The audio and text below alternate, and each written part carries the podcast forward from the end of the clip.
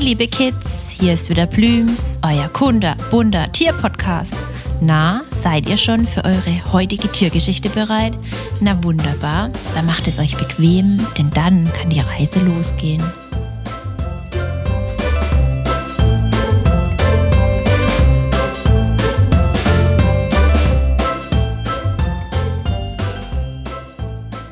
Riesengroß und der schnellste Läufer unter den Vögeln. Na, wisst ihr, wen wir meinen? Den Strauß. Um genau zu sein, den afrikanischen Strauß. Ihr alle kennt bestimmt schon den Vogelstrauß mit seinen langen und überaus kräftigen Beinen, auf dem sein rundlich erscheinender Kopf sitzt.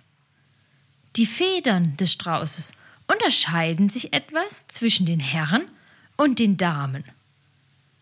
Während die Männchen schwarze Federn besitzen und nur ihre Schwanzfedern weiß sind, tragen die Weibchen ein viel helleres und einheitlicheres weiß-graues Federkleid. Das ist in der Vogelwelt oft so, dass sich die Damen und die Herren im Federkleid unterscheiden. Und noch etwas gibt es, in dem sich die Vögel dann unterscheiden. Und zwar in ihrer Größe und im Gewicht. Wobei es bei beiden, also bei den Männchen und bei dem Weibchen, trotzdem sehr stattliche Zahlen sind. Die Damen sind um einiges kleiner als die Herren. Schätzt mal, wie groß wird so ein männlicher Vogelstrauß? Und vor allem, wie viel bringt er auf die Waage? Noch als Tipp. Die afrikanischen Strauße sind die größten noch lebenden Vögel. Also auch größer als unsere Adler, welche wir schon kennengelernt haben. Also, was meint ihr, wie lange werden sie von Kopf bis Fuß?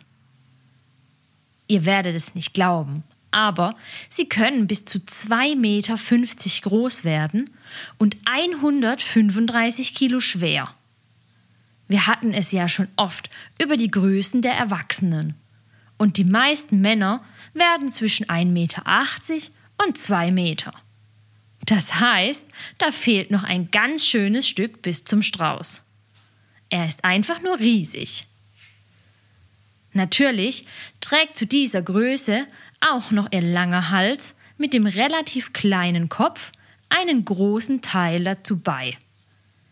Doch nicht nur der Strauß ist sehr groß, sondern auch ihre Augen sind im Verhältnis zum Kopf sehr groß. Sie können bis zu 5 cm von Rand zu Rand, also im Durchmesser haben, und sind sehr rundlich. Sie sehen gestochen scharf. Meist sehen sie Feinde noch vor allen anderen Tieren wie Zebras oder Giraffen. Das ist auch ein Grund, warum die anderen Tiere gerne bei den Straußen stehen. Denn dann sind sie gleich mitgewandt, wenn sich ein Feind nähert. Ihr könnt ja mal mit Erwachsenen zusammen eure Augen oder die eurer Eltern, Kindergärtner oder Lehrern messen. Na, wie groß sind die? Wir haben vorher erfahren, dass der Strauß der schnellste Vogel auf Erden ist. Aber das betrifft nur das Laufen, denn fliegen können die großen Vögel nicht. Sie haben zwar Flügel, aber sind viel zu schwer, als dass sie sich mit ihnen in die Lüfte erheben könnten. Sie nehmen sie nur, wenn es bei der Balz darum geht, die Dame des Herzens zu beeindrucken, oder wenn sie einen schnellen Spurt hinlegen, damit sie das Gleichgewicht halten können. Aber wir denken, das Fliegen fehlt ihnen nicht wirklich. Denn sie sind ja die schnellsten Läufer unter den Vögeln. Ein längerer Lauf von 50 Stundenkilometern können die Strauße ohne Probleme durchhalten. Das heißt, sie laufen so schnell, wie wir in den meisten Ortschaften mit dem Auto fahren können. Die 50 Stundenkilometer sind aber noch lange nicht alles. Sie können auch noch sprinten. Und dann wird es deutlich schneller. Bis zu 80 km/h. Großartig.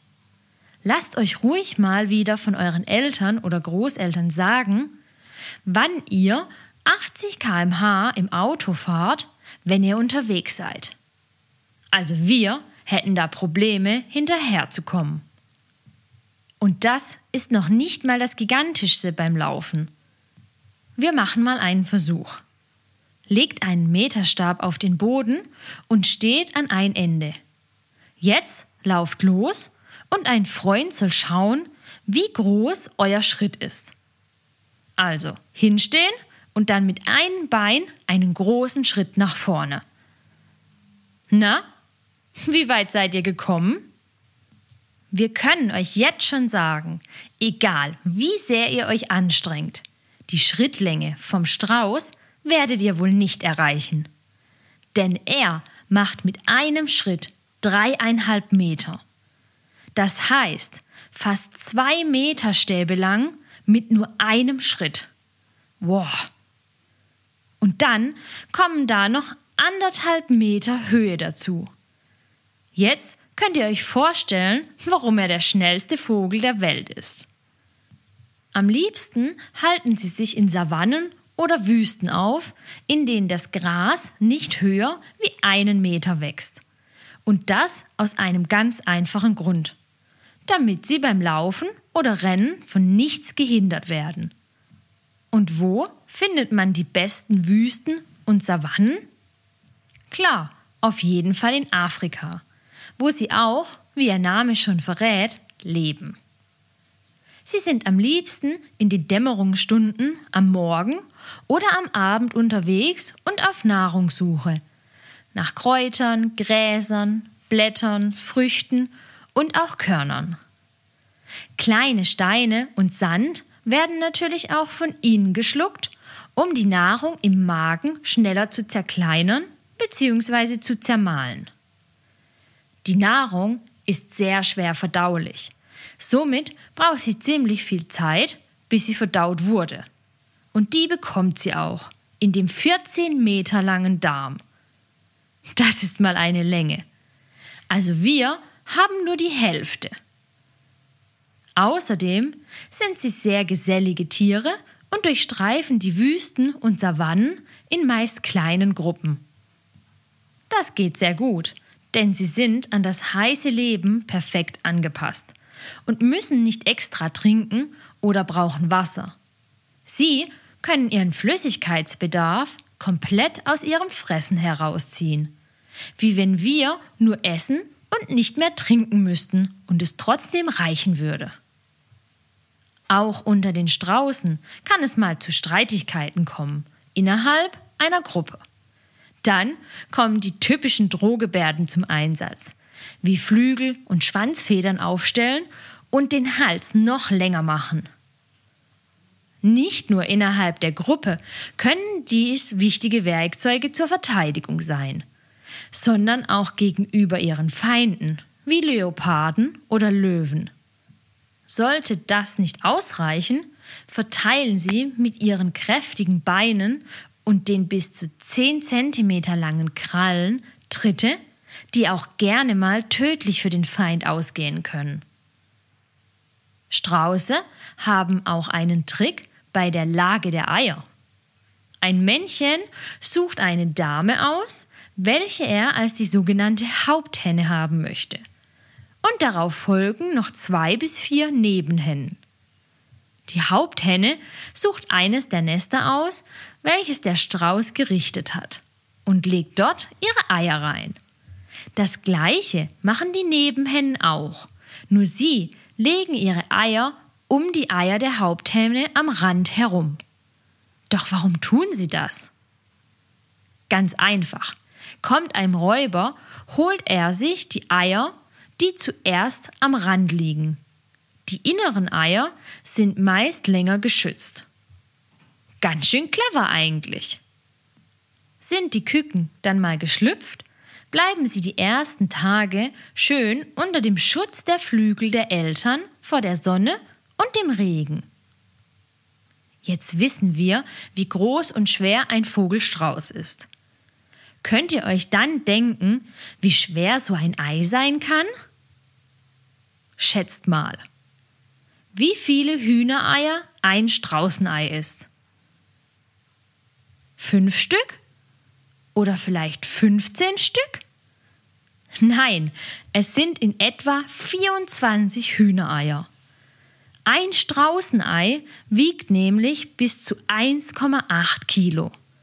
Das sind die größten Eier der Welt. Aber auch die härtesten. Auf so ein Ei kann sich ein Mensch mit über 100 Kilo draufstellen und es würde nicht kaputt gehen. Wahnsinn! Dass es dann die kleinen Küken mit Hilfe ihrer Füße und dem Nacken schaffen, herauszukommen. Zum Schluss räumen wir noch mit einem Mythos auf. Es heißt immer, dass Strauße ihren Kopf in den Sand stecken, wenn Gefahr droht.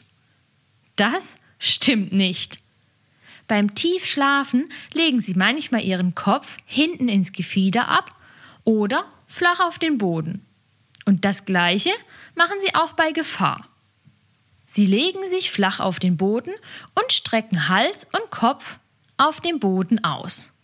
Somit sind sie von weitem fast nicht mehr erkennbar. Deshalb gibt es den Mythos vermutlich, dass sie immer ihren Kopf in den Sand stecken, wenn Gefahr droht. Strauße sind aber nicht die einzigen Lebewesen bei uns auf der Erde, von denen es etwas zu lernen gibt. Plüms freut sich, wenn ihr wieder vorbeischaut und mit uns das Tierreich erkundet. Erzählt es gerne euren Freunden und hört zusammen die nächste spannende Folge. Für alle, die zugehört haben und auch Näheres über den Tierschutz wissen wollen, die unserer Meinung sind, dass die Kids die Tierschützer von morgen sind, abonniert unseren Kinderpodcast oder unseren Tierschutz-Podcast und teilt uns fleißig. Bis bald, euer Plübs-Team!